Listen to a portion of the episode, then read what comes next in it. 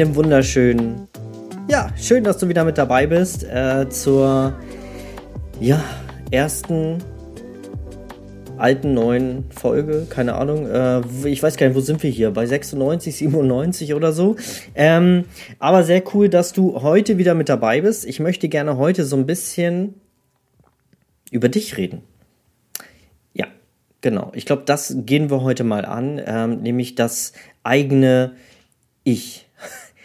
Ich rede in Rätseln, ich weiß, aber ich kläre dich auf, pass auf. Ähm, dein Business, ja, also das Fotografie-Business oder das zukünftige Fotografie-Business. Ich weiß ja jetzt nicht an dieser Stelle, wie weit du da so gerade bist, ob du noch am Anfang steckst oder ob du mittendrin bist oder ob du schon richtig fortgeschritten bist und einfach nur mal ein paar coole Inspirationen brauchst. Aber dieses Business, und es soll ja irgendwie bei dir auch ein Business sein oder werden, ähm, ist aus dir selber entstanden.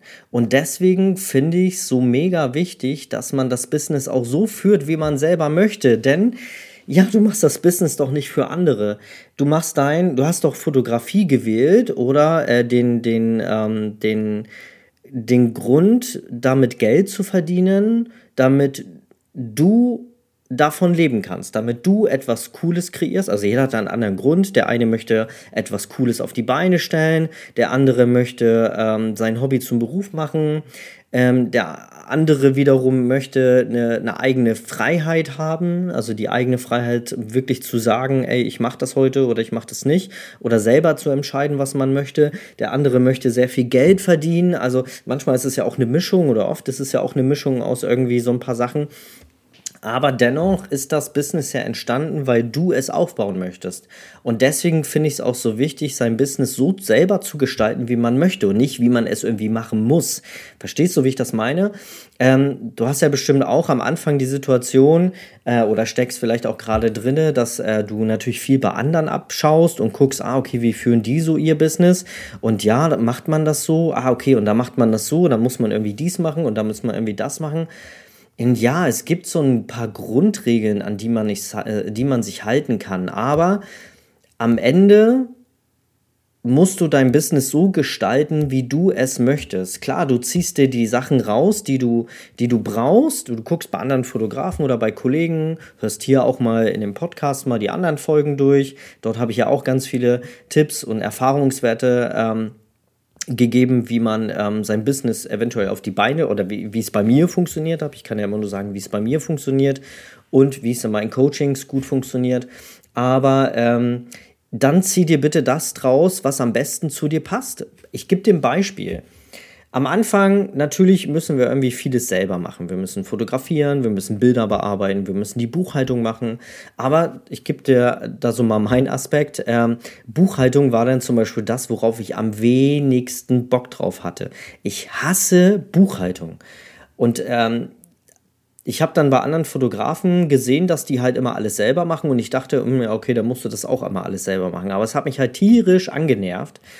Aber irgendwann war der Punkt, wo ich gesagt habe, ne, ne, also wenn ich das jetzt hier noch weitermachen muss, dann äh, da habe ich keinen Bock drauf. Äh, da muss eine andere Lösung her. Und dann habe ich für mich entschieden, nee, wenn andere Fotografen meinen, sie müssen alles selber machen, ähm, bin ich da damals auch, das war ja auch 2010, 2011, anderen Leuten gefolgt. Da kam ja auch gerade so Facebook und da hat man mal anderen Fotografen äh, gefolgt und das waren jetzt nicht damals waren das Fotografen, wo ich aufgeschaut habe, wo ich gesagt habe, oh geil, ich will mal so werden wie die, aber habe dann auch irgendwann gemerkt, hm, ja okay, also alles richtig machen die irgendwie auch nicht.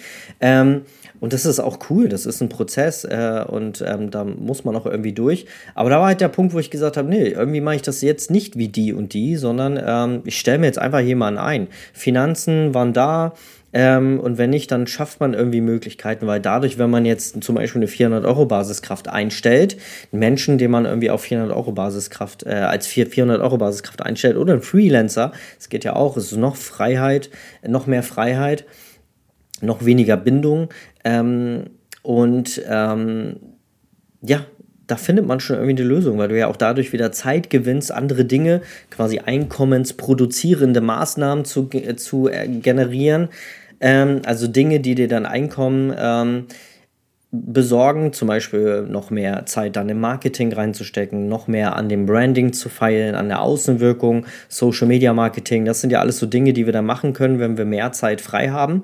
Und das war dann der Punkt, wo ich gesagt habe, jo, okay, ähm, welche Möglichkeiten habe ich denn, wenn ich das Thema Buchhaltung outsource? Und da habe ich gemerkt, es habe auf jeden Fall dadurch vier, drei, vier Stunden mehr pro Woche, ähm, die ich dann nicht mit Dingen ähm, verschwende, die mir keinen Spaß machen, die notwendig sind, aber die mir keinen Spaß machen. Und dann habe ich mir jemanden eingestellt, der ähm, dann meine Buchhaltung übernommen hat. Und das haben damals, also den Fotografen, die ich gefolgt bin, ähm, die haben das damals nicht gemacht. Die haben das selber alles gemacht.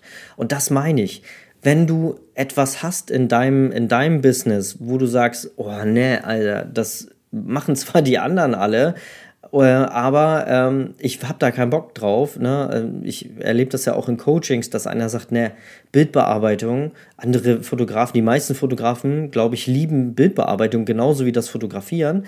Ich gehöre auch zu denjenigen, die das eher nicht so feiern. Ich outsource das auch gerne selber, mache auch selber gerne mal Bildbearbeitung, aber ist in der Regel ist das etwas, was dann äh, meine Leute hier machen, mein Team. Früher habe ich es outgesourced an äh, Pro Image Editors zum Beispiel. Ist eine coole Firma, die äh, dann Bildbearbeitung übernehmen. Und ähm, ja, aber wenn du sagst, Mensch, äh, Bildbearbeitung, habe ich keinen Bock drauf, aber jetzt schaust du zu den anderen Fotografen und sagst, ah, die machen das aber alle, jetzt muss ich das irgendwie auch machen. Nee, musst du nicht. Es ist dein Business. Wenn du sagst, nee, ich bin Fotograf, ich möchte fotografieren, Bildbearbeitung ist nicht mein Thema, kann ich auch gut outsourcen. Ähm, und das kann man auch wirklich gut outsourcen. Das ist heute echt nicht schlimm, die Bildbearbeitung von jemand anders machen zu lassen, ja. Äh, man kann den Bildstil, den man selber hat, kann man ja vermitteln, anhand von Presets, Presets zum Beispiel oder äh, gewissen Abläufen und ähm, das einfach an den ähm, quasi auslagern, der es machen soll. Und dann werden die Bilder auch genauso, als wenn du sie selber machst. Also das ist kein Grund mehr heutzutage. Wenn du da keinen Bock drauf hast, dann hast du da keinen Bock drauf. Und ähm, ja, deswegen finde ich das so wichtig, ähm, sein Business so zu führen, wie du möchtest.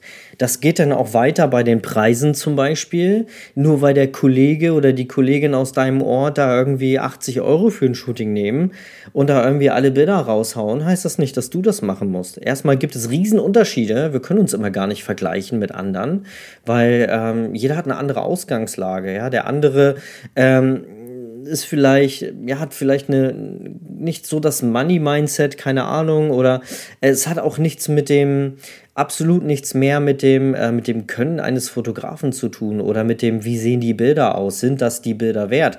Sieht das Bild so aus wie 100 Euro oder sieht das Bild aus wie 20 Euro? Das ist totaler Bullshit. Ich kenne Fotografen, wo ich manchmal denke, oh wow, ähm, wie lange fotografierst du? Eine Woche? Ähm, aber die verdienen sich dumm und dusselig und äh, nehmen 1000 Euro für ein Shooting oder mehr, ja. Und äh, dann gibt es Fotografen, wo ich denke, Alter, krass, dass du noch keinen Wettbewerb gewonnen hast, das frage ich mich extrem gerade. Das sind so Fotos, wo ich denke, Wahnsinn, so geile Fotos und dann guckst du auf deren Homepage und dann nimm die da irgendwie 100 Euro für ein Shooting. Wo ich mir denke, ey, hallo, Leute, ihr müsst auch mal an eurer Wertigkeit arbeiten irgendwie, ne? Und, aber so ist das ja, das ist nun mal Kunst und wer sagt, was cool aussieht und was nicht? Wer hat das Recht zu sagen, das Foto sieht gut aus und das wiederum nicht? Na, klar, vom technischen Aspekt mal abgesehen, aber ich meine jetzt vor allem vom künstlerischen Wert, ja. Ähm, das liegt doch jedem frei, wie er seine Fotos macht. Und ich sage es immer wieder, es gibt für jeden Fotografen gibt es einen Kunden und für jeden Kunden gibt es einen Fotografen. Und ähm, das hat absolut nichts mit dem Preis zu tun. Ähm, und wenn du sagst, ja, okay, eigentlich will ich mehr haben, aber ich traue mich nicht, weil der Kollege oder die Kollegin da im Ort da irgendwie jetzt 80 Euro für ein Shooting nimmt, ja, heißt ja nicht, dass du das machen musst. Du kannst ja sagen, nee, ich nehme das, was ich machen möchte. Kalkulier mal durch, was hast du so an Kosten, ja? Und dann geht es um den Wert, den Wert, was du da kreierst. Wenn du jetzt zum Beispiel Babyfotografin oder Fotograf bist, ja, dann äh, bist du ja die Fotografin, die oder der Fotograf, die diesen schönen Moment, diesen emotionalen Moment, wo Mama gerade das Baby kuschelt, ähm, das herzlich küsst, mit dem ähm, Daumen gerade über, den, äh, über die, die Stirn zum Beispiel gerade streichelt.